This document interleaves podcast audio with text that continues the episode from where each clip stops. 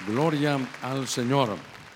Yo quisiera, con la ayuda del Señor, llevarlo a que eh, veamos ahí, hermano, en la Biblia, cómo durante, dijera yo, de Génesis, fíjese qué cosa, de Génesis hasta Apocalipsis, usted va a ver, hermano, esa, esa intromisión del lado de las tinieblas. Lo que tenemos que saber, y no sé cuántas veces lo vaya a repetir, pero eso fue lo que Dios me puso en mi corazón que el pastor está para conducirlo a usted por aguas de reposo, que tenga tranquilidad. El miedo no es parte de lo que se desarrolla en el ministerio. Fíjese que al estudiar la escritura, desde el libro de Génesis, siendo ya las casi cinco minutos para las seis, fíjese que empecé a buscar dónde se originan, hermano, estas cosas. Y de pronto me voy hasta el último, hermano, libro de la escritura, usted sabe que es el Apocalipsis. Y de pronto dice ahí que hay una potente voz donde hay una victoria porque dice, ha caído, ha caído Babilonia la Grande. Estaba, hermano, leyendo unas versiones antiguas y en esas versiones antiguas dice, ha caído Babel la Grande. Y entonces note que aquí dice que se ha convertido. No era eso, se convirtió en habitación de demonios, refugio de todo espíritu inmundo. Ese Babel se convirtió en, refugio de toda ave inmunda y aborrecible. Fíjese que en el verso 23, hermano, dice, hablando de Babilonia, porque tus comerciantes eran los magnates de la tierra. Y porque, oiga, qué terrible. No algunas, mire, en los tiempos de, hermano, del Apocalipsis, en los tiempos finales, Dice, todas las naciones, no dice algunas, todas las naciones fueron engañadas. ¿Por qué fueron engañadas? ¿Qué dice allá? Por tus hechicerías. Y entonces, hermano, habla la escritura un poquitito de esto. Entonces, yo quiero llevarlo a usted. No tengo una definición, no, no, no la busqué, no, no es mi interés ese, sino es poderle transmitir lo que realmente, hermano, es la, la hechicería. Quiero que sepa que, hermano, de la mano de Dios todo salió bien hecho. Que aquellos que dejaron el reino de Dios conocían el manejo del mundo espiritual. Estos eh, hermanos sacerdotes del mundo espiritual, ellos, ellos lo saben mover, saben cómo influenciar, saben cómo hacer atmósferas. Pero la hechicería es el manejo del mundo espiritual. Fíjese qué cosa el manejo del mundo espiritual, pero hermano, para hacer, para hacer contra, para hacer un, un hermano contrapeso a las cosas de la luz. Entonces, si en, las, en el lado de las tinieblas, hermanos, se preparan como sacerdotes negativos, ¿cuánto más nosotros no nos vamos a preparar, hermano, como, como sacerdotes de luz? Entonces, Figúrese usted que Babel antes era la puerta de los dioses y de pronto ahora dice que se ha convertido en habitación de demonios, de todo espíritu inmundo, de toda ave aborrecible e inmunda. Eh, eso no era. Antes, hermano, era una puerta, si usted quiere, dimensional, era una puerta donde, hermano, se movían las cosas espirituales, pero era una puerta donde solo, hermano, estaba el Señor. Pero cuando se degenera y se corrompe el lado de la luz y los que estando en la luz le dan la espalda a la luz y se van a las tinieblas, entonces empiezan esos moveres, esos fluires, hermano, que es mover lo espiritual, pero del lado negativo. Cuando se hablan de estas cosas, yo decía y tenía ese, ese, peso en mi corazón, que nosotros no podemos, hermano, entrar en temores y en miedo. Mi tarea no es ponerle temas para que usted tenga miedo, no. mi tarea es como pastor es conducirlo por aguas de reposo, que usted pueda estar en pastos que le provoquen paz. Conocer, entender, hermano, la garantía que tenemos como hijos de Dios. Cuando estoy viendo, me fui al último libro y ahora me regreso al primero. Y veo que dice la escritura que a la mujer le gustó ese árbol que atraía la vista, que era tan excelente para alcanzar el conocimiento, que tomó de su fruto y se lo comió. Y se lo dio también a su marido que andaba con ella, quien también lo comió. Cuando veo lo que la Biblia Pablo escribe, hermano, es que dice, y mi temor, dice Pablo hablando de la iglesia, es que la serpiente que sedujo a Eva con astucia podía también pervertirles la mente a ustedes para que dejen de ser sinceros con Cristo. Me voy a tener unos, segunditos aquí. ¿Por qué escogí esta, esta, esta versión latinoamericana que usted tiene del lado derecho? Porque dice que la serpiente sedujo, hubo una seducción. Y más adelante yo le ruego que guarde esta palabrita, porque cuando voy a un diccionario, de los que tenemos ahora, de los diccionarios que hablan del griego, cuando vemos lo que sucedió, hermano, la palabra hechizo aparece y es un sinónimo de seducción. Dice que a ella le pervirtieron la mente. Usted sabe la historia cuando hablamos, hermano, de, estas cosas. Porque entonces note que ahora está Eva a la sombra de un árbol que ella tenía prohibido. Fíjese qué cosa.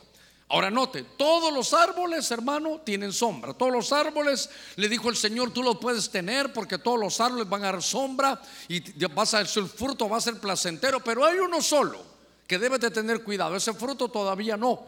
Y entonces cuando ella se pone a la sombra de ese, de ese árbol, del conocimiento del bien y del mal, fíjese, del bien y del mal, de pronto esa sombra, estar bajo esa sombra, bajo esa atmósfera, le, produjo a Eva algo en sus sentidos.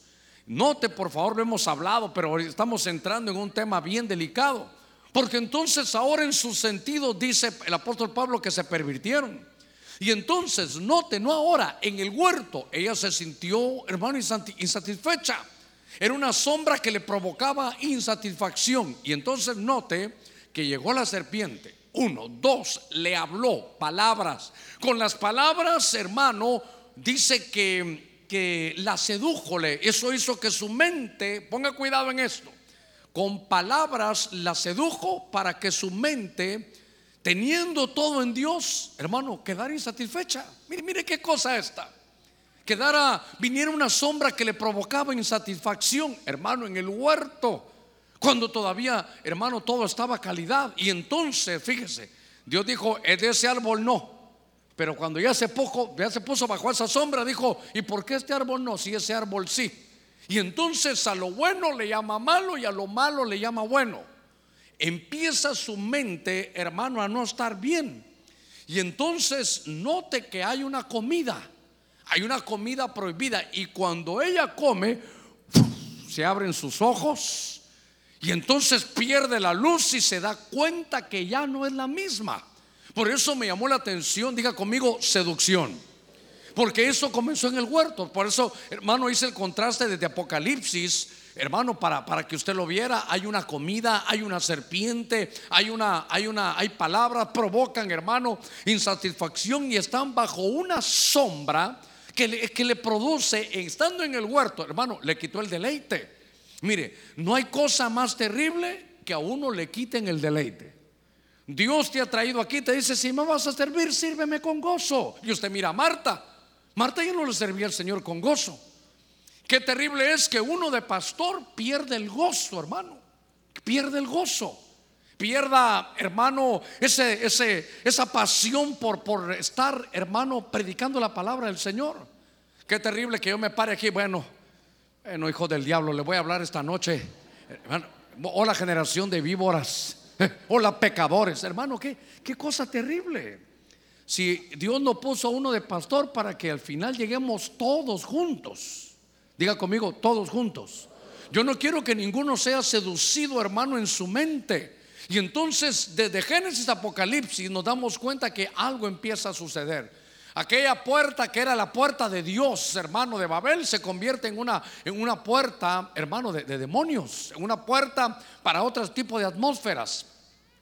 Este texto, hermano, lo hemos usado porque usted sabe que hace, hace un mes, por eso he venido yo eh, diciéndole, hermano, tenemos que revisarnos, tenemos que vernos, porque hasta nos sacaron ahí, yo lo averigüé que, que no fuera una noticia falsa donde entidades de las tinieblas dicen que nos tenían hasta en un papel ahí a nosotros. Claro, yo quiero decirle a usted que usted tiene que estar tranquilo, que usted tiene que tener paz, porque insisto, el que te bendiga, Dios lo bendice, y al que te maldiga, usted no lo va a maldecir ni yo, al que nos maldiga, Dios lo maldice. Estamos, ¿sabe qué hermano? Un, como un seguro espiritual tan, tan tremendo. Por eso estoy viendo que esos ataques aquí, hermano, los hacía Balaam. Estoy tomando estos, estos nueve minutitos para, para que podamos ver cómo lo hacían desde lugares altos, hermano. Y entonces desde ahí querían lanzar, hermano, pero mire, maldiciones, pero, pero Dios protegía al pueblo. ¿Cuántos somos pueblo de Dios? Ahora, revisando eso, no sé, hermano, seguramente me hará falta algo, pero pude vislumbrar en toda la escritura, desde Génesis hasta, Apocalipsis, que cuando uno empieza a darse cuenta, la hechicería, hermano, estaba en todos los lugares. Fíjese que estaba metida en la política. Dice que entonces el faraón también llamó a los sabios y a los hechiceros. Y también ellos, dice hermano, los magos de Egipto hicieron lo mismo con sus encantamientos. Entonces déjeme que le ponga estas cosas. Cuando Daniel estaba en Babilonia, le dicen en, en Daniel 5:11, en tu reino hay un hombre dotado de inspiración divina que ya en el reinado de tu padre demostró luz. Él tiene inteligencia, sabiduría semejante a la de los dioses. Tu padre, el rey Nabucodonosor, lo nombró jefe de los magos, adivinos, hechiceros y astrólogos. Me, me quiero detener un ratito aquí para que usted lo vea ahí. Hay dos potencias con las que tuvo colisión, hermano, el pueblo de Israel. Uno con los egipcios y otro con Babilonia. Estos dos fueron potencias mundiales. Estos dos imperios gobernaron, hermano, la tierra. Pero note que sus, sus líderes, tal vez por así decirlo, si lo habláramos en el lenguaje de ahora, diríamos sus presidentes, su staff, hermano de consejeros, dice que, que eran hechiceros, hacían encantamientos. Y entonces, note usted que me di la tarea de, de ver algo que siempre que se levantaban del lado de las tinieblas, Dios tenía siempre del lado de la luz y la luz siempre, hermano, va a triunfar sobre las tinieblas. Por eso usted tiene que estar tranquilo si usted está del lado de Dios. Eh, si hay un vecino, si hay alguien que le quieren hacer daño, hermano, usted ya sabe. Primero, usted es la niña del ojo del Señor. Entonces tocarlo a usted es como que se están llamando la atención a Dios. Por eso es una protección hermosa la que tenemos. Y entonces allá, hermano, en Egipto se levantan Janes y Jambres, pero por el lado de Dios está Moisés, hermano, y Aarón, desarrollando, hermano, sacerdocios, moviendo, mire lo espiritual. Por eso es, hermano, no sé cuántos años, tres o cuatro años, que usted se ha dado cuenta, no sé, alguno de estos años de pronto va a ser el año del sacerdocio.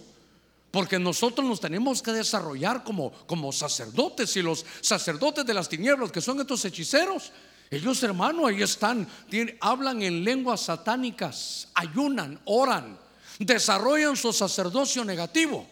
Y usted y yo no podemos estar, estos temas, ¿sabe para qué son? Para que usted tome su identidad, uno, para que tome lo que Dios le ha dado, dos, para que tome la autoridad que ya nos dieron, tres, para que se siente en la roca que es Cristo y sepamos que somos más que vencedores por medio de aquel que nos amó. Tengamos paz y convicción y victoria. Démosle, démosle palmas fuertes al Señor. Están, hermano, en, Babilonia. Y entonces el rey Nabucodonosor tiene sueños. Y entonces llama, hermano, a sus magos, a sus adivinos, a sus hechiceros, a sus astrólogos. Oiga, y les dice, a ver, díganme qué es el sueño. Y entonces, hermano, ellos no saben. No, no pudieron discernir el sueño y les dijo, si me mienten, lo voy a, yo los voy a, voy a matar. Entonces Hermano, no me van a estar diciendo lo que yo quiero oír, quiero que me digan qué es. Y no había nadie. Y entonces le dicen, mira, mira, le dicen, este, este es Belsasar. Y entonces le dicen a Belsasar que era, algunos dicen que era el hijo, otros dicen que era el nieto de Nabucodonosor. Y le dicen, este capítulo 5 hay que leérselo, es aquel pasaje de Mene Mene Tekeluparsin. Se recuerda que la mano de Dios salió a escribir. Y entonces en este capítulo le dicen, mira Belsasar que era el rey en los días de tu padre uh, había un hombre que se llamaba Daniel. Y ese Daniel, mire, ahí lo puede leer usted, esta versión Jerusalén lo que dice, ese Daniel estaba dotado de inspiración divina. Dice que demostró tener luz, inteligencia, sabiduría. Y entonces ese hermano lo llaman, usted conoce la historia, eh, Daniel, hermano, le ofrecen regalos, él dice, no, no quiero nada. A ver, dime el sueño y yo te voy a decir la, interpretación. ¿Qué nivel el que tenía hermano Daniel? Daniel, y note solo, mire, desfilaron los reyes, todo hermano, durante 70 años desfilaron los reyes. Y Daniel siempre, hermano, estaba ahí en, en su liderazgo con toda la revelación que tenía. Cuando se dio cuenta, hermano Belsasar y el mismo Nabucodonosor, hermano, que habían ellos el que los confrontaba. Note, en Egipto había quien los confrontara. En Babilonia ahí estaba Daniel. Y entonces me llamó la atención que hasta los mismos babilónicos dijeron, este Daniel es superior a lo que nosotros tenemos. Por eso no voy a meterme en esto, pero ¿sabe qué dijo el hermano el rey? Mira, Daniel, tú mejor dale clases a estos que estos no saben. Yo prefiero lo que tú tienes. Pero entonces le dijo Daniel, pero lo que yo tengo no viene de las tinieblas. Lo que yo tengo viene del lado de la luz. Lo que yo tengo viene del lado de nuestro Dios Jehová. Lo que yo tengo es algo genuino que Dios ha dado. A ver, démosle palmas fuertes, hermano, a nuestro Señor. Entonces, ahora, quiere decir que las decisiones políticas, hermano, de, en estos dos, eh, estos dos eh, textos que le di, se desarrollaban, hermano, con un staff de hechiceros. Y sabe usted que en algunos lugares todavía, hermano, se da eso. Por eso, hermano, ¿sabe qué? Dijera yo, hablando aquí un poquitito, ahora, ahora no hay que llamar a Daniel, ahora hay que llamarlo a usted. Ahora, ahora no hay un Daniel, ahora hay miles de Danieles. Ahora tenemos la oportunidad de tener esa dotación, esa inspiración divina, de poder conocer de parte de Dios, ¿sabe qué es? Desarrollar nuestro sacerdocio. Porque entonces, hermano, aquí había una, una situación en, mire, la hechicería se metía en la política para que aprobaran todas las cosas de las tinieblas. Estaba leyendo en el reino, hermano, pero en el reino de Dios. Segunda de Crónicas 33, 6, había un rey que se llamaba Manasés. Y note que siendo del pueblo de Dios, teniendo sacerdotes, hermanos levitas que podían, que podían hablarle, él lo que hacía es que sacrificaba a sus hijos ahí en el valle de Beninom, los pasaba por fuego. Dice que practicó la magia, la adivinación. Y note, siendo el rey de Israel, dice que practicó la hechicería, evocó muertos, practicó el espiritismo, abundó en hacer lo malo ante los ojos de Jehová, provocándole a ira. Esto ya no es, esto ya no es nada más una contaminación así de sencilla, sino que las tinieblas tomaron al rey, al líder, al más grande, y él en lugar, hermano, de reprender eso, se dejó absorber. Por eso Pablo le decía, se lo leímos, hermano, yo temo por la iglesia, porque así como le pasó a Eva, que la serpiente sedujo y le pervirtió su mente. Porque Hermano, ¿cómo puede ser posible? Deje, deje cualquier cristiano de aquí, de eh, cualquier hijo de Dios aquí del pueblo de Israel, pero ese era el rey. Y de pronto permite que por él mismo, por Manasés, entre la hechicería. El pasaje que usamos me llamó la atención este, que cuando Joram vio a Jehú, dice que, le preguntó a Jehú, ¿vienes en son de paz? Y mire cómo le contesta a Jehú. ¿Cómo puede haber paz mientras haya tantas idolatrías y hechicerías de tu madre Jezabel? Ahora, Fíjese que, déjeme llevarlo a este tiempo. Note que ahora, hermano, se infiltra en el reino, pero en el reino de la luz. Capta líderes como Manasés. Capta líderes, hermano, como en el reino aquel era Acab, era el hermano, el, el rey, pero Jezabel era su esposa. Y como se casó en yugo desigual, Jezabel, hermano, se metió, se infiltró. Mire qué cosa, hermano. Y de pronto, usted sabe, que la Biblia dice, predicamos hoy un poquitito en la mañana, le dicen a la iglesia de Tatira, he visto tus servicios, he visto tu desarrollo, he visto cómo me amas, he visto tu pasión, he visto tu fe, has avanzado mucho, pero tengo algo contra ti, ¿se recuerda? Que toleras a esa mujer Jezabel. Lo que estaba haciendo, hermano, esto lo vamos a ver adelante, era en la iglesia, pero aquí ya no solo es inmoralidad, aquí es hechicería y se metió en el reino. Fíjese que dice la escritura que estaban ellos ahí, hermano, tranquilos, hasta donde se puede decir tranquilos. Estaba Joram, eran parte de todo este lugar donde ya Jezabel se había introducido dentro del reino del pueblo de Dios. Eso es todo, esas son las infiltraciones. Por eso le dicen adelante, eso no lo debo de tolerar. Pero déjeme llevar a esto. Dice que estaban ahí y de pronto, hermano, vieron que venía un carruaje allá con unos caballos. Venía, hermano, pero a una velocidad tan tremenda que cuando lo vieron dijeron, ¿y quién puede venir manejando ahí? A ese hacer Jehú, dijeron, hermano. es que ese Jehú maneja como loco, dicen ahí. ¿Cuántos Jehús estarán aquí sentados también hoy, verdad? Porque cuando lo vieron, cómo manejaba, ¿y quién viene? Ese es Jehú, porque se maneja como loco. Y cuando llega Jehú le dice, oh, hermano, ¿qué tal, brother? Usted sabe cómo se tratan ellos, ¿verdad? Imagino que alguna vez, hola perrito, ¿cómo estás? Le ha de haber dicho el otro. ¿Vienes en paz? Y Jehú le dice, ¿cómo voy a venir en paz? Si mira las hechicerías que tiene tu madre Jezabel. Ahora, esto era en los días de Elías. Esto me llamó la atención. Diga conmigo los días de Elías. Y entonces Elías, usted sabe que Elías peleó, hermano, derrota a los 850 profetas en esos días, hermano de estos reyes. Pero cuando va a enfrentar a Jezabel, le tiene temor. Y entonces se recuerda, hermano, el que hacía bajar fuego del cielo se va a esconder.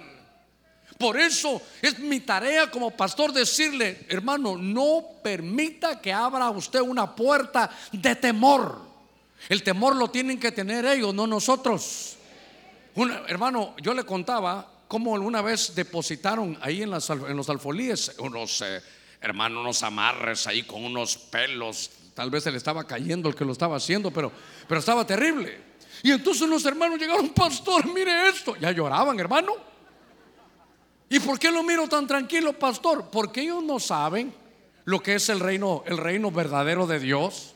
Ellos no saben que aquí lo que uno siembra, lo que uno siembra, dice, Dios no puede ser burlado. Todo lo que el hombre sembrare, esto también cosechará. Así que lo que ellos han sembrado, ellos mismos lo van a cosechar. Si quieren poner eso, que lo pongan, pero a ellos les va a llegar. Por eso dice la escritura que le dan tiempo para que se arrepientan, porque estamos del lado de la victoria, estamos del lado del Dios grande, estamos hermanos del lado del Dios fuerte, del Dios que nos da esa victoria. Démosle palmas fuertes a nuestro Señor. Mire. Aquí cuenta la historia, Dios mío, y no sé cómo voy a hacer con el tiempo, pero, pero voy, a, voy a correr con esto. Porque eh, en los reinos, en los países, hermanos, se, se meten las hechicerías. Y entonces fíjese que me llamó la atención algo. Que en esos días, hermano, dice que Elías se fue, usted sabe. Elías se va a esconder y entonces Dios le dice, ¿sabes qué? Prepara otro, unge a Jehú. Y Jehú, hermano, recuerda esto que Jehú queda en lugar de, Elías. Y entonces Elías, hermano, tuvo miedo y no fue a enfrentar a Jezabel. Y entonces se va, o sea, el Señor se lo lleva. Otro día hablamos de cómo se llevaron a Elías, pero quedó en su lugar más que Eliseo. En este ángulo quedó Jehú. Y entonces Jehú, hermano, dice que llegó a ver dónde estaba Jezabel. Y seguramente así lo estaba viendo desde una ventana. Y entonces le dijo, hey, le dijo, hola Jehú, ¿cómo estás? Qué guapa amaneciste este día. ¿Por qué no subes y platicamos? Mire qué bandida, hermano. ¿Por qué no vienes? Te voy a quiero dar un abrazo de, de, hermana con este frío que está haciendo. Te quiero desear feliz Navidad y próspero año nuevo. Y entonces, hermano, dice que Jehú, hermano, la vio y dijo, mire que, mire qué cosa. Hay algunos que están aquí entre nosotros que sean eunucos, sí. Ah, bueno, vengan ustedes, suban ustedes y la tiran desde la ventana. ¿Por qué? ¿Por qué subió eunucos? Porque esta era una potestad sexual que hermano Elías no la quiso enfrentar. Y entonces este la ve, hermano, así con esos ojotes que me está viendo esta. Y entonces sube, hermano, y llegaron los eunucos y él dijo, hola, nosotros, miren los eunucos, nosotros tenemos pacto con Dios, no necesitamos mujer, así que sabes qué, se la tira, hermano, desde la ventana. Ahí cayó Jezabel y ahí la comieron los perros, dice la escritura. Entonces me llamó la atención que siempre va a haber una, un conflicto lo estaba viendo, pero hermano, las infiltraciones son tan tremendas porque estaban, hermano, en la política, en el reino y leyendo un poquitito la escritura. Mire qué cosa. En el libro de los Hechos, hermano, seguramente hay más, pero yo elegí estos textos. Dice que ya de antes había en una ciudad un hombre llamado Simón, que jactándose de ser un gran personaje, practicaba la hechicería y asombraba a la gente. ¿En dónde? ¿En dónde? En Samaria. Entonces había regiones. Cuando el apóstol Pablo estaba haciendo sus viajes, llegó a una isla. Dice hasta Pafos. Ahí se encontraron con un hechicero, un falso profeta judío llamado hermano Bar Jesús. Y entonces yo quiero que usted vea que en Samaria y en esta isla se levantaron. Pero en Samaria mandaron a Felipe, que es un evangelista. Y en el libro de los Hechos capítulo 13, Pablo, hermano, los confrontó. Cuando Pablo llega al lugar de un lugar llamado, hermano, Éfeso, se sabe, la, la epístola a los Efesios es de las más profundas, hermano. Y entonces llega ahí, hermano, predica la palabra, entra el Evangelio, hermano. El Evangelio entra en cualquier lugar. Donde Dios te envíe, si tú eres un pastor y estás sentado aquí, donde Dios te envíe, si Él te envía, ahí vas a tener el respaldo. No va a haber lugar duro, porque este lugar era tremendo. Éfeso era donde estaba aquella diosa Diana. Era como un matriarcado, hermano, deje que era un matriarcado de una región, de un continente, de todo el continente asiático. Pero lo que me llamó la atención que quiero dejarle aquí es que un buen número de los que practicaban hechicería juntaron sus libros en un montón. ¿Y qué hicieron? Y lo regalaron para obtener algunos fondos pro templo. ¿Qué hicieron?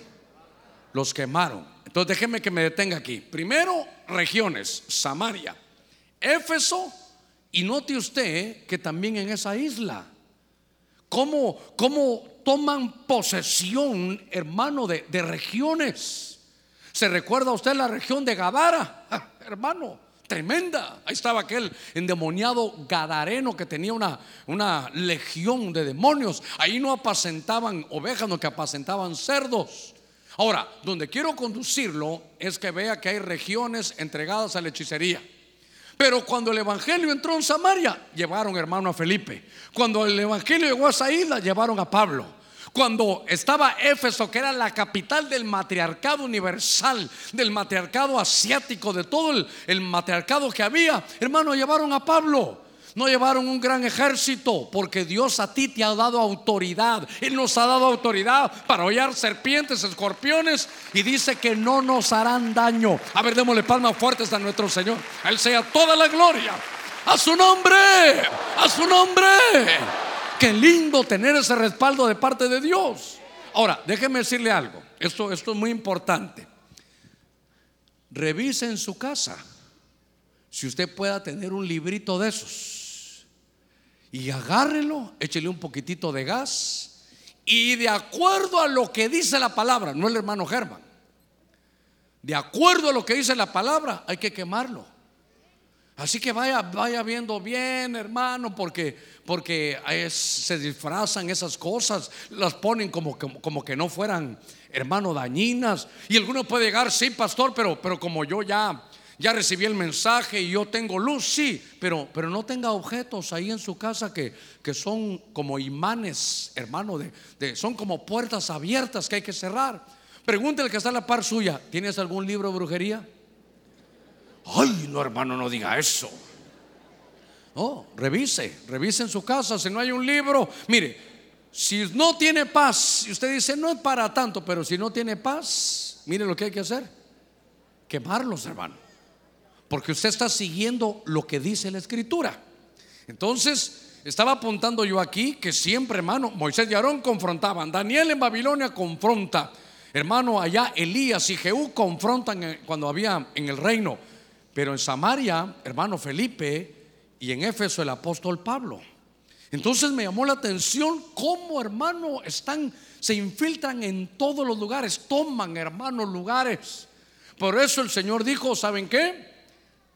Yo ya estuve aquí en Israel, a ver cómo se lo, se lo voy a decir parafraseado. Yo ya estuve aquí en Israel y ya, ya pude poner mis pies en todo durante tres años y medio, ya dejé marcado esto, ya pueden predicar, pero yo me voy. Pero ahora que yo me vaya, va a venir el consolador. No vayan a ir a predicar a otro lado, no se vayan a mover, le decía los hermanos de la mañana, ni tan siquiera los doce que hacían señales y que sanaban y que echaban fuera demonios, espérense. Vayan por favor y esperen, hermano, en el aposento alto la llenura del Espíritu para que luego vayan, hermano, a Samaria y hasta el fin, hasta los confines de la tierra. Porque va a haber que llevar el Evangelio a todo lugar. Ahora le voy a decir algo. Hay lugares donde rechazan el Evangelio, por regiones. Por ejemplo, en Gadara, hermano, no, ha leído. La gente le rogaba a Jesús que se fuera, no que se quedara. Ahí cuando llegue a su casa, lea Marcos capítulo 5. Dice que, que le rogaron, hermano, los demonios que no los echara al abismo. Yo, yo dije, que, ¿cómo, ¿cómo es que ruegan y, Dios les y Jesús les hace caso? ¿Y Dios les hace caso? Y ahora vienen ellos y le dicen, ¿sabes qué Jesús? Yo me imagino que los discípulos ahí, ya, ya casi que pensaba, abran una iglesia aquí. No, Jesús haznos un favor, vete de nuestra tierra. Si en algún lugar a usted lo rechazan, ¿sabe qué hace uno cuando uno lo rechazan en un lugar? Uno viene como testimonio de que yo vine y traté de ayudarte. Te traje la luz y tú no la quisiste. Los gadarenos, los de Gadara, vieron el poder de Dios y no lo quisieron. Hermano, hay un texto en la Biblia que me golpeó mi corazón cuando yo me convertí. ¿Sabe qué dice? No de todos es la fe. Todavía yo siento, ay Señor, ¿cómo, ¿cómo no es que no es de todos? El día martes, este 24, a las 3 de la tarde, vamos a hablar. Y yo le decía, hermano, hay familias que se van a salvar pero hay familias que se van a perder. Qué cosa, hermano, tan, tan tremenda, porque hay luz y tinieblas, hay trigo y hay cizaña. Y entonces me seguí estudiando un poquitito. Yo quiero que vaya viendo conmigo política en el reino, en regiones. Y entonces, allá en el libro de Josué, en el capítulo 6, este le voy a dar un pincelazo porque de alguna manera, como son objetos, como un libro de brujería, es un objeto que puede ser una puerta en medio de la casa. En cuanto a vosotros guardaos ciertamente de las cosas dedicadas al anatema. En la Biblia las cosas consagradas, hermano, para perdición se llaman anatemas. No sea que lo codiciéis y tomando de las cosas del anatema, ah, hermano, hagáis maldito el campamento de Israel y traigáis desgracia sobre él. Es que Hermano, somos luz. Diga conmigo, somos luz. Pero cuando Dios da una orden es saca la luz y revisa, revisa. Porque a veces no, no es para tanto. Revisa porque ahí está. Y dice que si alguien tiene un objeto que es anatema, algo que es consagrado, anatema es consagrado para destrucción. Ay, Dios mío, ¿cómo le puedo explicar? Eh, ¿Sabe cómo? A ver, ¿qué tengo en la bolsa? no, no, no, no me subo con celular, no va a ser que me estén llamando. Aquí está billetera, aquí tengo mi billetera. Entonces, por ejemplo, para que usted entienda un anatema, esta es una dinamita. Si usted sabe que hay una dinamita en su casa, ¿qué hace? ¿La pone, hermano, a la par del florero? ¿Se la da a los niños para que jueguen con ella?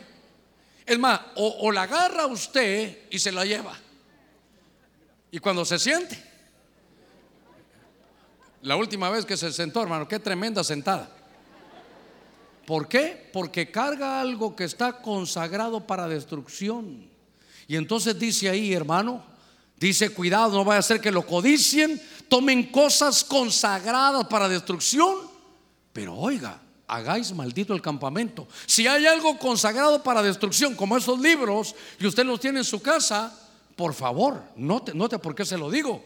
Porque aquí dice, hermano, dice, no lo codicies porque vas a ser maldito si fuera el campamento, maldito el campamento, o si lo tiene en la casa, hagáis maldito la casa y traigáis desgracia sobre el, sobre el hogar, sobre la, la casa. Cuando veo Josué en el capítulo siguiente, le dicen, ¿sabes qué? Mire qué cosa esta. Ahora consagra al pueblo, consagrado para mañana, porque dice Dios, sé que hay anatema en medio de ti, oh Israel. Es como que nos dijera el Señor, ¿saben qué? Sé que hay anatema en medio de ti oh, oh Pero mire lo que pasa con un anatema. Mire lo que cuando un objeto de tinieblas que Dios ya nos avisó y lo queremos seguir teniendo ahí, no podrás hacer frente a tus enemigos hasta que quitéis el anatema de en medio de vosotros. Una vez más, había un anatema, había un ataque a las tinieblas, pero siempre había quien lo confrontara, Josué. Entonces, el mundo espiritual hay que respetarlo, hermano, hay que respetarlo. El mundo espiritual, hermano, hay que saber que vivimos en, esos, en esas situaciones donde yo siempre he dicho algo, hermano, que, a pesar de que tengo tantos años ya estar en el Evangelio, 41 años ya estar en el Evangelio, leyendo, viendo, hermano, oyendo testimonios, cosas que, se, que se dan. Y entonces, todavía digo yo, cambiaría todo lo que sé del mundo espiritual por la mitad de lo que no sé. ¿Qué le estoy tratando de decir? Que yo, usted no, usted es un sabio de parte de Dios, pero yo soy todavía un ignorante en todas esas cosas espirituales. Por eso hay que leer, hay que enfrentarse a la palabra. Ese es nuestro manual. Hermano, a veces vivimos derrotados porque no leemos el manual. Ese este es nuestro manual sacerdotal. Usted tiene por eso todo el empuje de estos años ha sido hermano, somos reyes y somos sacerdotes. Pedro decía, vosotros sois real sacerdocio. Pero no para que caminemos como pavos reales, sino para que aprendamos a decirle, hermano, el Señor, queremos conocer el mundo espiritual. Queremos por lo menos salvar a nuestra familia del mundo espiritual. Mire, el lado izquierdo, si hay un anatema, se hace maldito ese lugar. Entonces, esto funciona, hermano, con objetos. Esto funciona, hermano, con, encierros, con, con entierros, con, con este tipo de situaciones. Pero lo que yo quiero trasladarle, que yo quiero que usted lo sepa bien, es que por eso yo quiero que usted y yo desarrollemos como sacerdotes de Dios. ¿Para qué? Para que conozcamos este mundo. Y entonces, primero, insisto, para que estemos bien tranquilos, hermano. Es que parece que a la colonia hay un brujo, que, que tiemble él.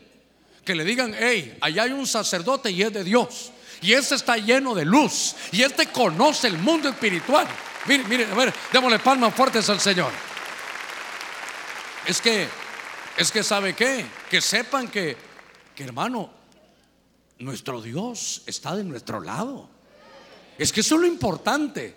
Pero a veces, pastor, fíjese que hermano entraron unos. No, no, no. No, hermano. Por favor, si hay algo que usted tiene que cerrar la puerta, cerrarla con llave y esa, esa llave tirarla, hermano, para nunca más abrir ahí es la puerta del miedo. Esa puerta es la más terrible, hermano. Porque si no, entonces imagina el poder de las tinieblas.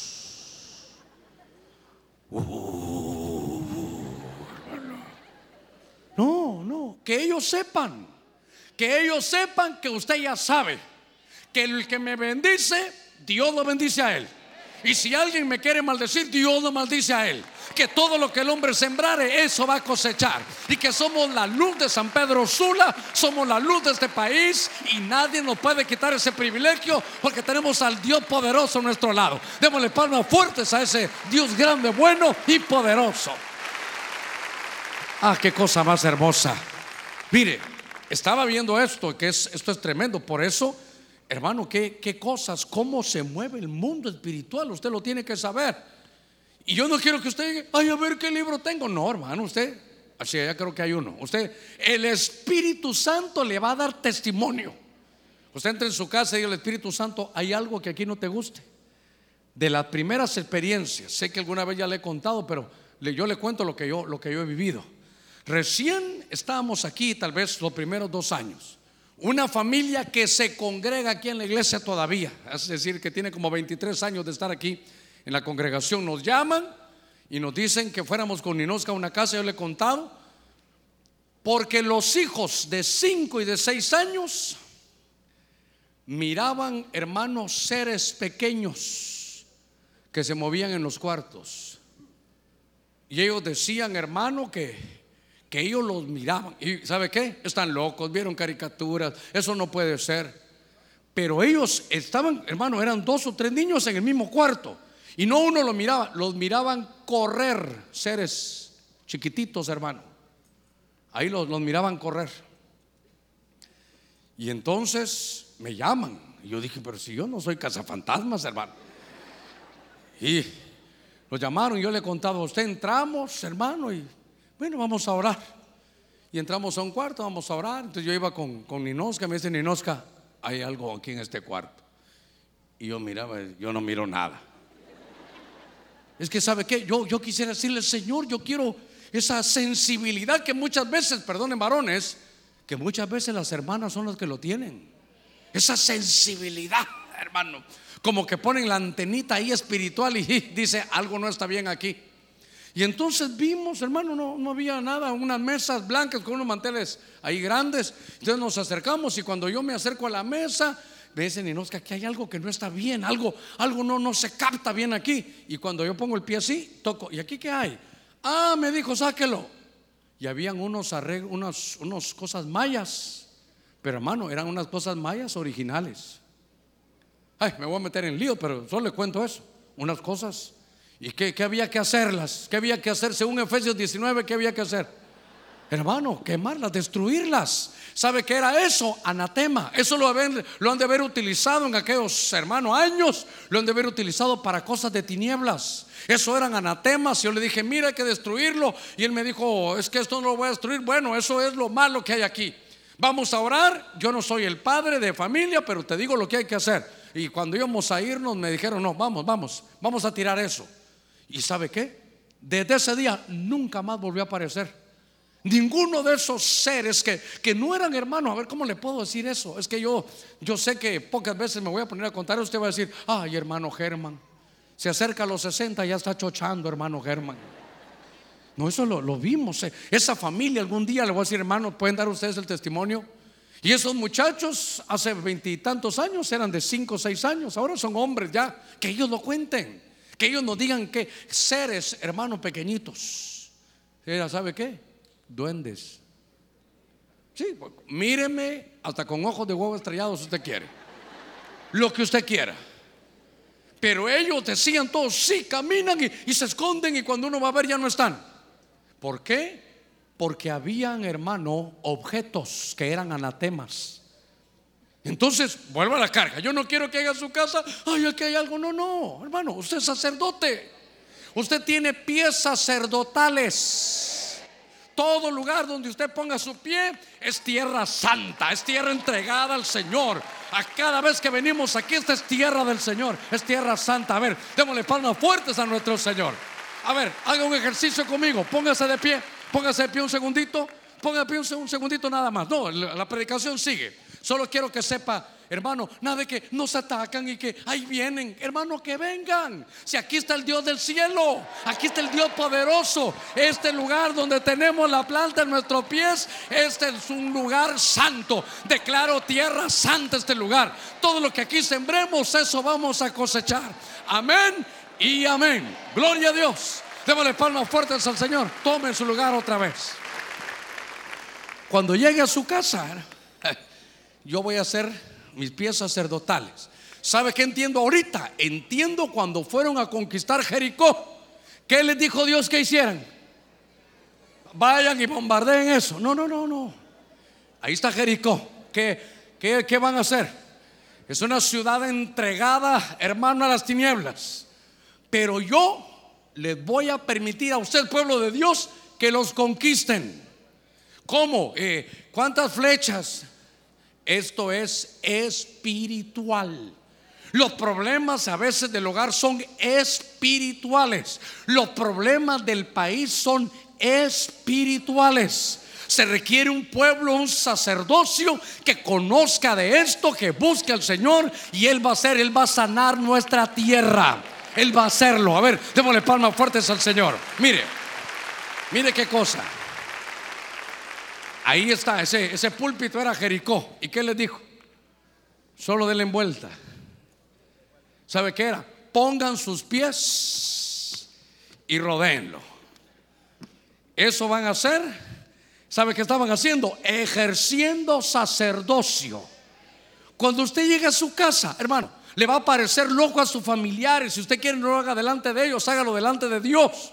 Pero si en su casa hay algún problema, lo que tiene que hacer, hermano, en algún cuarto, y qué sé yo, desarrolla sacerdocio. Señor, estos pies, tú me has dado pies sacerdotales. Voy a tomar autoridad. Donde yo ponga mis pies es territorio santo. Voy a territorio santo. ¿Qué hacemos, Señor? Sigan, sigan, sigan. Hasta que, hermanos, mire, sin hacer nada, solo tocando shofares, se cayó. Porque eso es espiritual. nosotros tenemos que desarrollar ese sacerdocio, hermano. Mire, que no nos saquen de, lo nuestro. Hermano, mire cuántas cosas hay ahora para ver, hermano, en la televisión, hermano, en la época navideña, que vea para aquí, vea para allá. Claro, no le estoy diciendo que se vuelva ni místico ni loco. Eso sí, que sepa cuál es su identidad. Y que sepa que usted sí va a poder mover el mundo espiritual. Que necesitamos la llenura de Dios para poder ejercer la bendición y tomar lo que es nuestro. A ver, démosle palmas fuertes a nuestro Señor. Gloria a Dios. Mire. Mire qué cosa esta. De repente estaban los profetas y los sirvieron para que los hombres comieran. Y sucedió que cuando comían el potaje, clamaron y dijeron, hombre de Dios. ¿Qué dijeron? Hay muerte en la olla. Era una escuela de profetas. Y de pronto iban a comer algo que les iba, hermano, a traer muerte. En aquí está Eliseo. Entonces Eliseo, mire, siempre que hay algo, siempre Dios va a tener alguien, hermano, siempre va a haber alguien de la luz. En su casa, usted es el de la luz. Pastor, pero yo soy nuevo. Mejor, hasta con más pasión está. Qué bonito, hermano, que, que, usted sea nuevo. Y si ya tenemos años, hermano, más experiencia. Recuérdese que gato viejo, casa sentado. Yo tenía un, yo tenía un mi perro, hermano, mi perro boxer.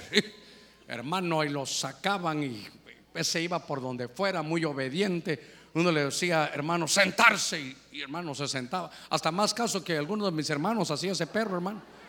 Hasta más caso que yo creo que hacía. Y entonces fíjese que estábamos en medio de esas, de esas cosas ahí. Y estas situaciones que pasan muchas veces, ¿sabe qué me da pena a mí? Que hasta los animales, hermanos, saben de esas cosas. Esos son, a veces dice, ay hermano Germán, es que eso es, eh, eso es eh, tradiciones de la gente. Cuando allá en mi tierra se iba a dar el terremoto en el, mejor ni le digo el año, ¿verdad? 76, hermano, el terremoto. Y viera cómo los perros, hermano, ladraron, se exhibían, hicieron. Ellos, hermano, ellos conocen más, ellos saben de estas cosas. Ellos perciben cosas que nosotros no entendemos. Porque se mueve, hermano, eso, eso es tan terrible.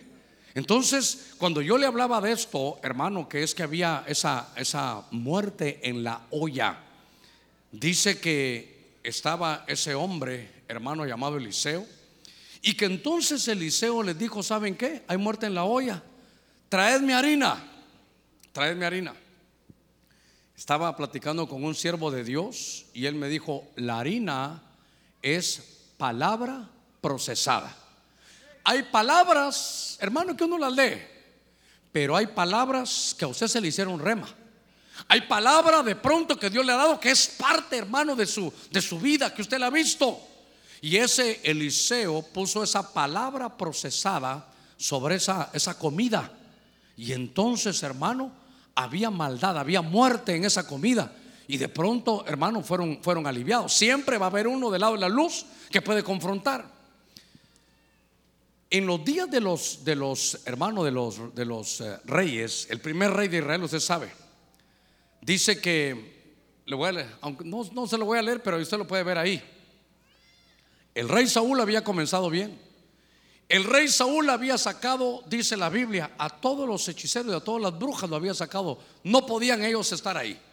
Había una penalidad. Según la ley, había una penalidad. Había una, una pena de muerte. Entonces, todos fuera. Pero el mismo rey ahora, por eso no, en ese tiempo no hubo quien lo confrontara, por eso tuvieron que cambiar, hermano, a Saúl. Porque el mismo Saúl va, usted sabe, con la pitonisa de Endor. Y entonces, fíjese que estaban ahí con la pitonisa, pasa lo que usted conoce de que evocan muertos, pero lo que me llamó la atención, hermano, este es capítulo 28. En el capítulo 31 se está muriendo Saúl con sus hijos. Pero en el verso 25 dice, y lo trajo delante de Saúl y de sus siervos y comieron y después se levantaron y se fueron aquella noche. ¿Quién les dio de comer? La pitonisa de Endor les dio de comer. ¿No le parece mucha casualidad que capítulo 28 y en el 31 se está muriendo hermano Saúl y sus hijos? piense un momentito. Estas son tinieblas, diga conmigo tinieblas. Con más fuerza, tinieblas. ¿De dónde sacan las tinieblas que con una comida le pueden cambiar algo en su vida a usted? ¿De dónde sacarán que de una comida lo pueden trastornar y que usted tenga otra mentalidad? ¿De, ¿De dónde sacarán que una comida le puede a usted dañar su vida en adelante? ¿De dónde sacarán eso? Lo sacan del lado de la luz. Como dice un hermano, pónganle una, una medalla al hermano ahí. Del lado de la luz viene el Señor y te dice, este es mi cuerpo, este es el pan, coman. Este es mi sangre, este es el vino, beban. Y esa comida espiritual te trae cambios, renuevas tu pacto. Si lo haces, hermano, como la Biblia dice, te fortalece, hermano, te da sensibilidad, tomas victoria y comienzas de nuevo. Si estabas caído, te levantas. Si estabas empobrecido, Dios te empieza a bendecir, le abre las manos. Hay un pacto que haces con Dios cada vez que vas a la Santa Cena. Démosle palmas fuertes a nuestro Señor. Mire, mire qué cosa esta. Eso es por comida.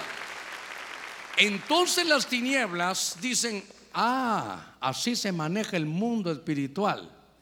Entonces agarran, hermano, la comida y de pronto pueden hacer hechicería por la comida. Cuando, cuando estamos viendo estas, estas cosas, hermano, me llamó la atención, comidas, bebidas.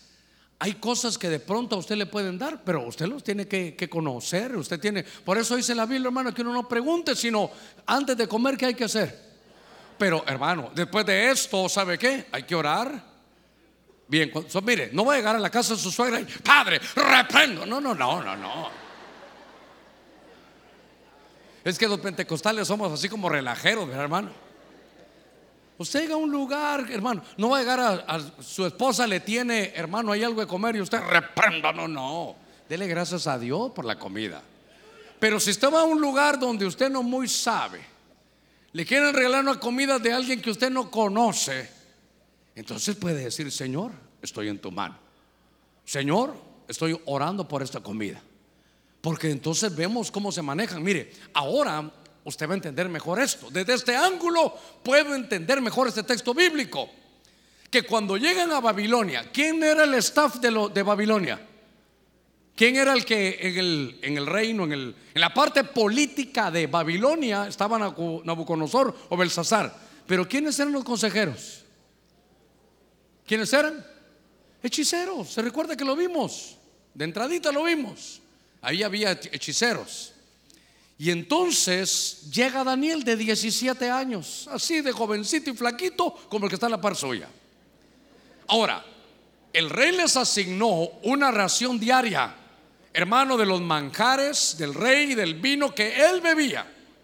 Y mandó que los educaran por tres años al cabo de los cuales entrarían en servir al rey, pero de Babilonia. Pero luego mire usted lo que hizo Daniel. Se propuso Daniel en su, en su corazón. ¿Qué dice? ¿Por qué no dice que propuso en su corazón no engordar con las manjares del rey? Propuso en esta Navidad no comer chanchito para no subir de libras. Es que esto no es dieta, esto no es dieta. Entonces él entendió, mire, mire qué cosa. Estaba Daniel y Daniel con quién, se juntaba. Tenían tres muchachos, eran cuatro muchachos brillantes. Pero esos tres, Daniel está allá y él dice, yo no me voy a, mire, él vio, si como eso me voy a contaminar. Hay, hay, hermano, hay comida que contaminaba. No voy a contaminarme con los manjares ni con el vino que él bebía. Y pidió al jefe de los oficiales que le permitiera, hermano, no hacer dieta, no, no contaminarse. Y Dios le concedió a Daniel hallar favor y gracia entre los jefes de los oficiales. Lo que le quiero trasladar aquí es que entonces ahora ya vi lo que pasó con Daniel. Daniel dijo, yo no me voy a contaminar, oiga, porque entiendo que esa comida lo que quieren es contaminarme a mí. Y cuando creo que a Daniel le decían Belsasar, y déjeme entender esto. Le decían Belsasar, hey Belsasar, Belsa. Nada, hermano. Hey Daniel, ¿sí? ¿Me hablaban? No, hombre, es que aquí te cambiamos nombre. Te vamos a poner Belsasar. Mi nombre es Daniel. No me voy a dejar cambiar nombre, no me voy a dejar cambiar oficio, no me van a babilonizar, no me voy a contaminar. Pero los amigos les cambiaron nombre, Sadrach, Mesach y Abednego. Ahora me va a entender usted, ¿por qué solo Sadrach, Mesach y Abednego los tiraron, hermano, al horno siete veces calentado? ¿Por qué a Daniel no? Porque Daniel no se contaminó. Por favor, no vaya a salir aquí tampoco, hermano. Por eso yo insistí, hermano, de que tenemos que tener paz. De que esto sirve para que usted pueda, hermano, sentarse bien. Mire, a Daniel lo mandaron allá con los leones. A Daniel lo metieron allá con los leones. Ha de haber sido terrible eso, hermano.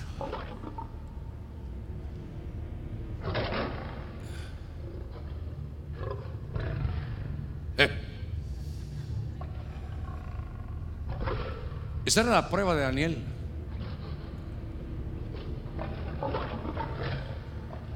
Leí el pasaje y la historia y eran siete leones en una cueva bajo, bajo tierra.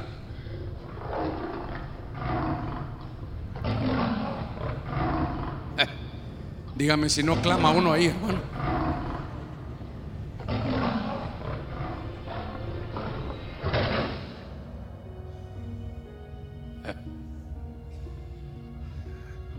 Somos luz. Somos luz de Dios, hermano. Ah, qué maravilloso, qué lindo.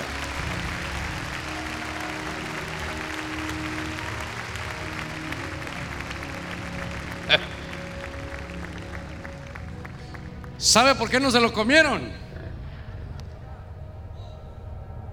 Porque los leones solo comen carne. Y este es un hombre espiritual. Este conoce lo que es el mundo, hermano espiritual.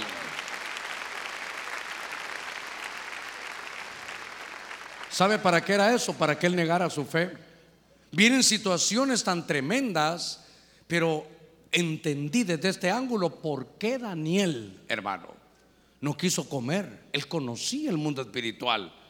Ahora, en el libro de los del Apocalipsis dice que el resto de los de la humanidad que no fueron muertos por esas plagas, no se arrepintieron de, no se arrepintieron de las obras de sus manos, ni dejaron de adorar a los demonios y a los ídolos de oro, de plata, de bronce, de piedra y de madera, que no pueden ver, ni oír, ni andar. Verso 21 de Apocalipsis 9.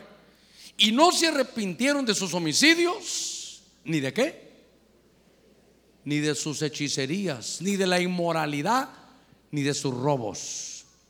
La palabra hechicería en griego, en el Nuevo Testamento, pues yo no sé si así se pronunciará, pero es farmaqueia, farmaquia, fármacos, drogas.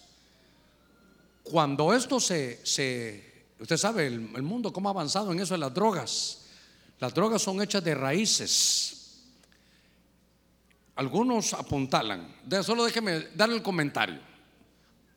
Algunos apuntalan que en el libro de Enoch, que es un libro que no es canónico, cuando hablan de que los ángeles cayeron, dice que los ángeles conocían los secretos de extraer de ciertas raíces drogas que eran alucinógenos y que bajaba la conciencia. Por eso hay algunas, algunos fármacos, por ejemplo en Estados Unidos, que es tan, tan difícil comprar medicina que si no se lo da el médico, no, porque algunos lo agarran, hermano, y esto baja, baja la, la conciencia que es como un juez. Y entonces como no hay juez y bajo esas, esas cosas que son, hermano, tomadas, bebidas, con drogas, se abren, hermano, puertas a un mundo espiritual. Por eso es que, por ejemplo, usted ve que hay, por ejemplo, hay hongos alucinógenos. Y que los que no saben, sí, hermano, mira que yo, salud, brother, y ¿Y qué pasó mi perrito? Y, ¿eh? Ellos no saben que están entrando, hermano, a mundos espirituales. ¿Sabe qué? A atmósferas paralelas al mundo que nosotros conocemos. Son situaciones, hermano, que cuando se ven esas cosas, dice aquí, como lo define el, el testimonio o el diccionario Taller dice, uso y administración de drogas, fármacos, artes mágicas conectadas con idolatría. Solo le ruego algo, me quiero dar a entender bien. Si el médico le dice tome un Tylenol, te reprendo. No, no, no, no, no, no estoy hablando de eso, por favor.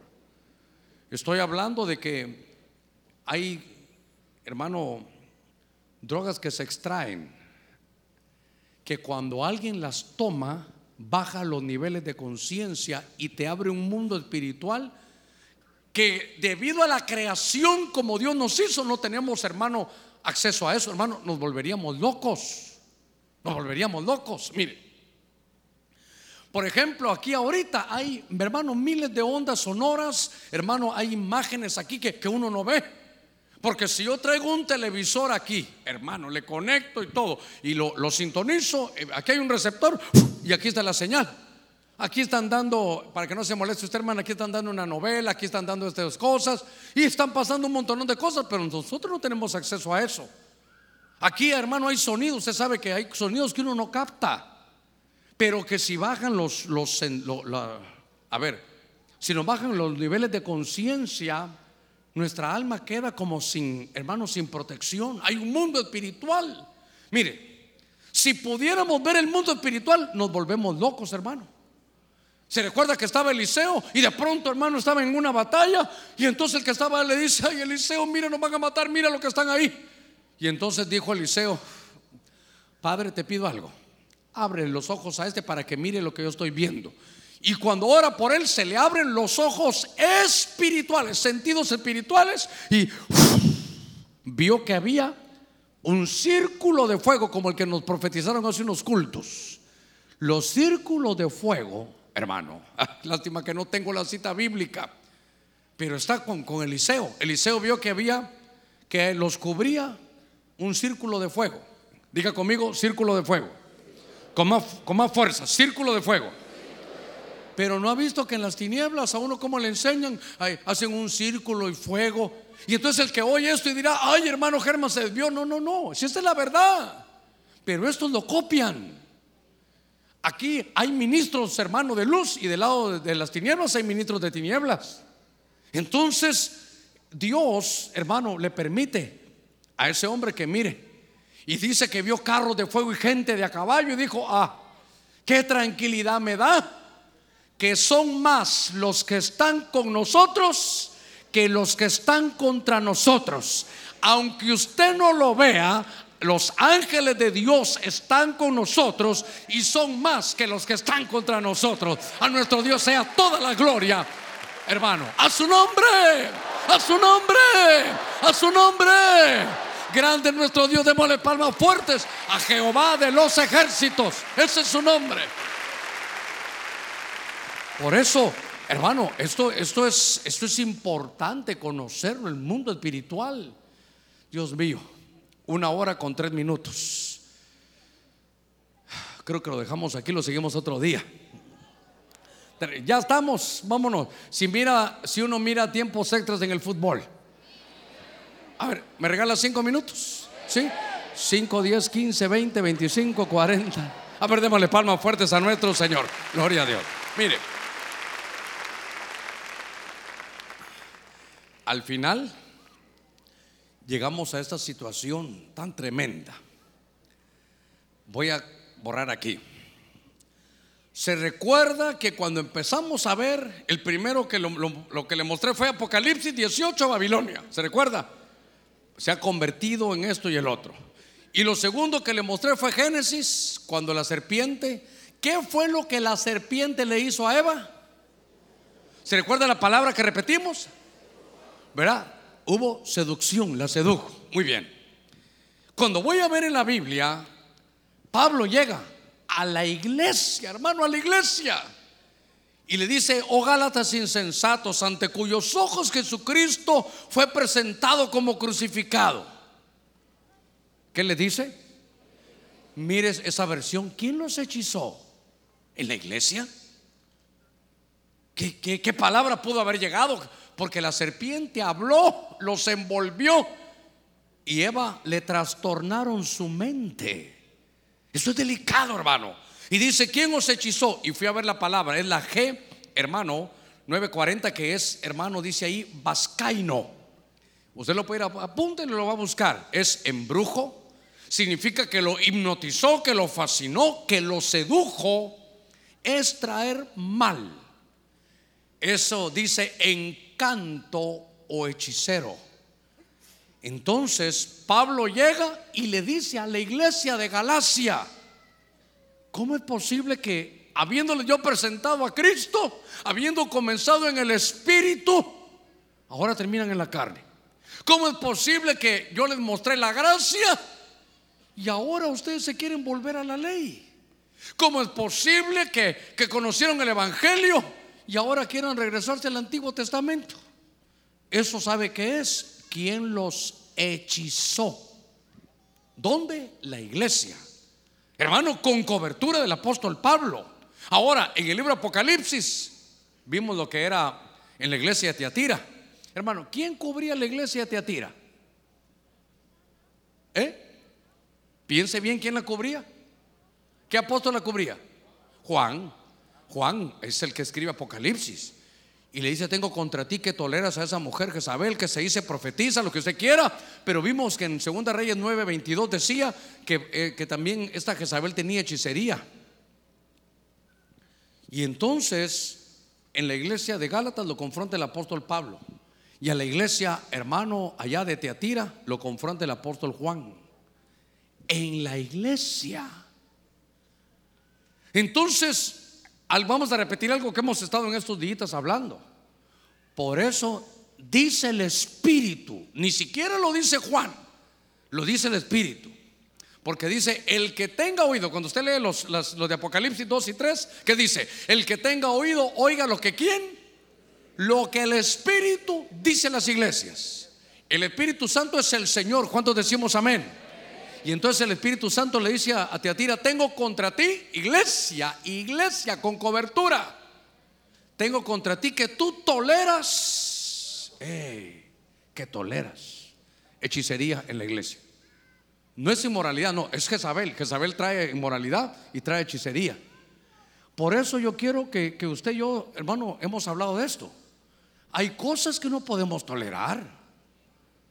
Si viene alguien de las tinieblas y se quiere convertir, hermano, que hable con nosotros, que quiera una oración y bienvenido y que, hermano, que se quite la cobertura de tinieblas y que se ponga la cobertura de la luz. Si le gusta el sacerdocio, que deje el sacerdocio hermano de tinieblas y entre el sacerdocio Melquisedec. Bienvenido. Aquí está la iglesia de Cristo, aquí está la luz. Bienvenido. Puedes entrar, te invitamos. Cristo puede cambiarte, puede perdonarte y puede salvarte todavía. Ahora, pero si viene a, tirar cosas en lo que usted está, hermano, haciendo y el otro, yo no podemos permitirlo. Tuvimos una mujer aquí en la vigilia anterior y salgo yo aquí y la veo, hermano. Vino con unos con unas plumas aquí. No sé usted la vio. Con unas plumas aquí y entonces, hermano, la mandé a llamar yo. Entonces dijo que no iba a llegar. Si no va, yo la voy a traer ahí. Entonces ya llegó. Y entonces, eh, eh, hola pastor, ¿cómo está? ¿Qué cree que le dije yo? ¡Uy, cómo está! Gusto saludarla. Pocahontas. Yo le dije, ¿quién te mandó? ¿Quién te mandó? ¿A qué viniste aquí? Esta es la iglesia de Cristo.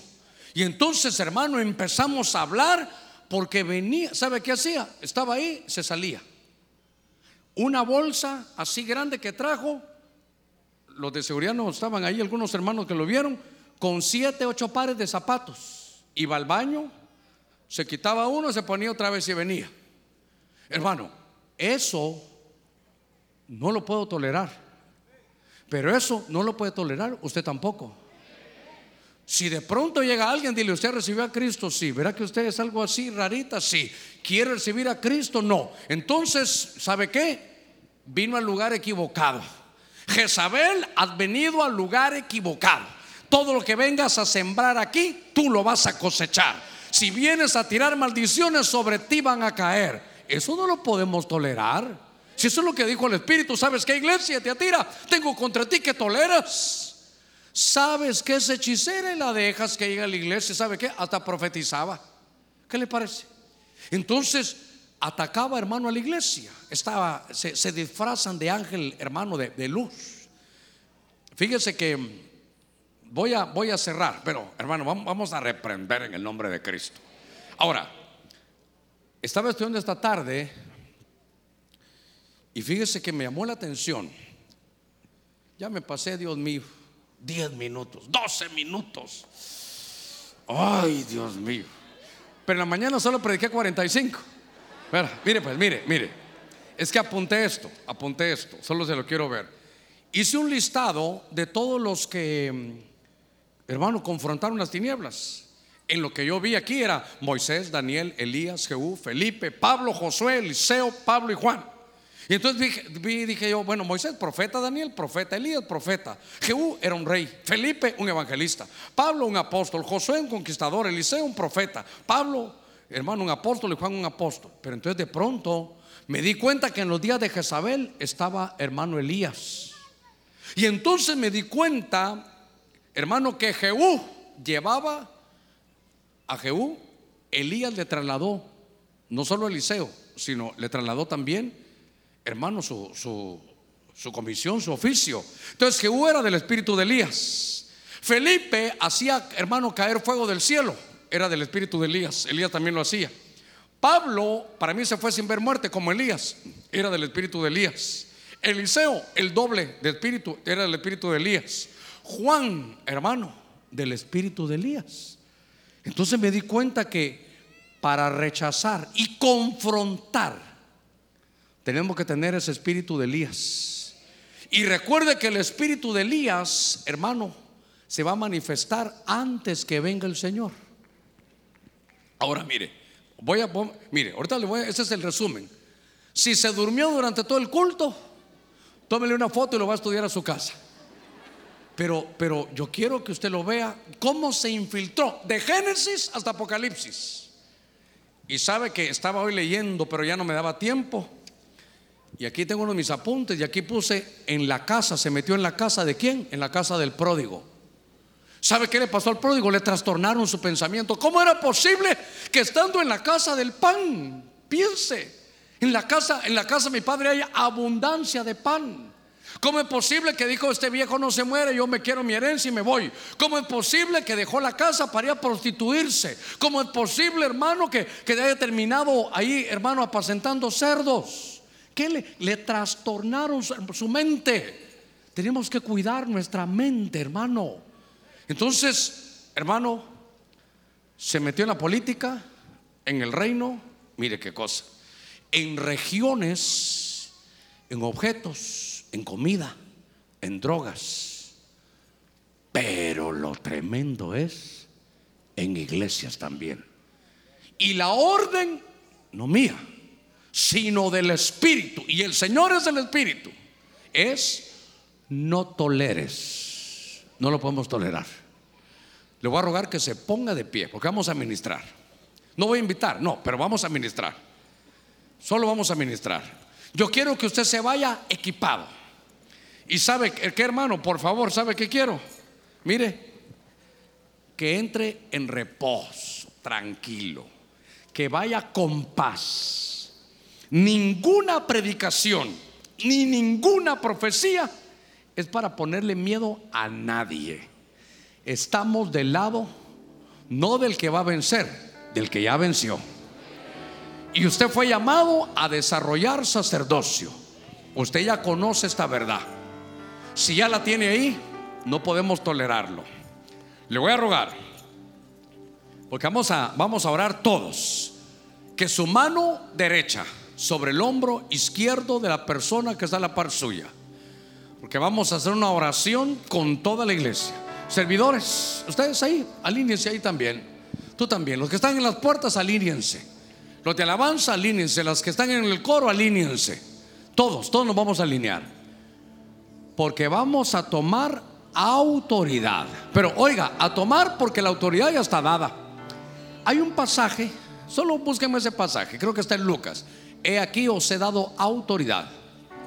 Dice, hermano, contra serpientes y escorpiones. ¿Sí?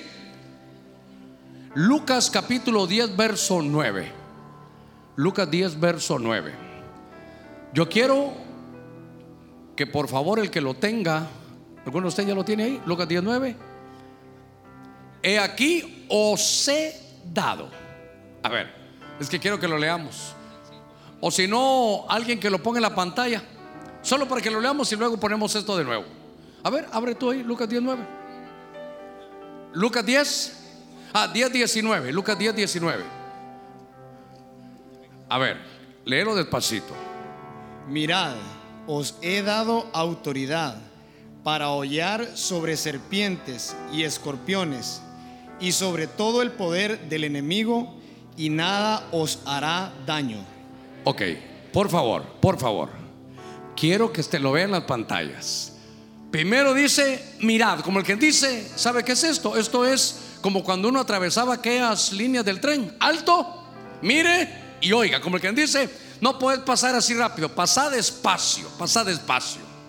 Mirad, dice, os daré. No, no dice os daré. Daré es tiempo futuro, en algún momento, en algún culto, orar, ayunar, y tal vez con el tiempo, si te portas bien, te lo voy a dar. No, no, no. Os he dado. Os he dado es tiempo pasado, ya es algo otorgado. Os he dado autoridad para hollar serpientes, escorpiones, esos son entidades del mal, y sobre todo el poder del enemigo, no sobre alguno, sobre todo el poder.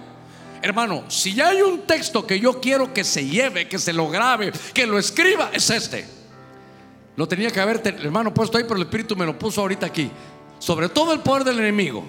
Y luego, y con cuidado porque te pueden hacer daño. No te metas con las tinieblas porque te pueden hacer daño. ¿Cuántos dicen amén? Vea que no dice así. ¿Qué dice ahí? Te di autoridad ya para que oyes ahí. Hollar es poner sus pies encima. Eso es hollar. Y luego, ¿qué dice? Hermano, dice que vas a hollar serpientes, escorpiones y sobre todo el poder del enemigo. Sobre todo el poder del enemigo. Y entonces no te llenes de temor. No, no, no. Porque ¿saben qué? ¿Saben qué dicen algunos? Diablo, yo no te reprendo, no me meto con vos, no te metas vos conmigo. hermano. Una vez hablé con un hombre que tenía como unos 20 años del evangelio y me dijo, yo no me meto porque si no el diablo se mete conmigo. Y yo le dije, mira, ¿y eso? Tenés 20 años de estar en el evangelio y no lo has leído. Nada os hará daño. Diga conmigo, nada me hará daño nada me hará daño. Nada me hará daño. Él nos ha dado autoridad sobre toda serpiente y escorpiones y sobre todo el poder del enemigo. Ah, qué lindo. Y nada nos va a hacer daño. Miedo, nada. Temor a Dios, todo. Pero al enemigo, no hermano, ya fue vencido y a usted le han dado autoridad. Oramos, Padre, en el nombre de Cristo. Estamos delante de ti, Señor, esta tarde. Como una iglesia, como un solo hombre. Cada mano, Señor, sobre los hombros de cada uno. En el nombre de Cristo. Aquí están, Señor, nuestras manos que van girando en todo el templo, de norte a sur y de este a oeste. En el nombre de Cristo, ponga las manos sobre el que está a la par suya. No importa si es niño, no importa que sea una hermana, que sea un servidor, póngalo ahí. Por favor, no, no perdamos la autoridad. No perdamos. A ver, ¿por qué no se acercan un poquitito ustedes aquí? Acércate, córrense un poquitito. Sí, ahí estamos, ahí estamos. Muy bien. Hermano, que nadie, nadie se quede, por favor, todos. No vaya a romper esta, esta atmósfera. Ahora, Padre, en el nombre de Cristo, esta tarde estamos delante de ti. Señor, hemos recibido tu buena palabra. Sabemos que nada nos hará daño, que estamos del lado de la luz y que la luz erradica toda tiniebla mi vida, el ministerio, el crecimiento y el desarrollo están en tu mano. Sabemos que al que nos bendice, tú lo bendices. Y al que nos maldice, tú lo maldices. Que todo lo que el hombre sembrare, eso también cosechará. Ahora entiendo tu buena palabra. Ahora declaro victoria. Ahora sé que estoy del lado de la luz. Ahora sé que soy victorioso, que estoy protegido. Y declaro victoria. Declaro desarrollo, crecimiento.